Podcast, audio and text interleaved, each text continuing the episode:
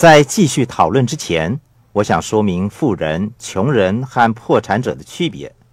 富爸爸说，贫穷是永久的，穷人有着穷人的现实，总是说没有机会，我看不到有什么可买，投资是很冒险的，我不可以犯错，我的教育水准不高，这些都是穷人的看法。穷人和破产者的区别就是破产是暂时的。我曾经试过没有钱，但我绝不贫穷。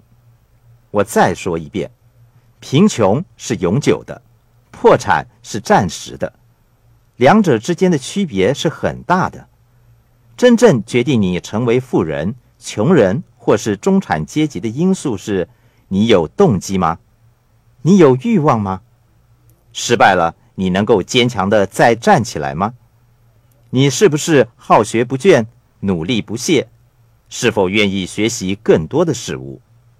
如果你渴望得到别人的认同，你可以在一家认同你的公司找一份工作，但这不是这个课程的目的。这个课程是为那些选择富有的人而设计的。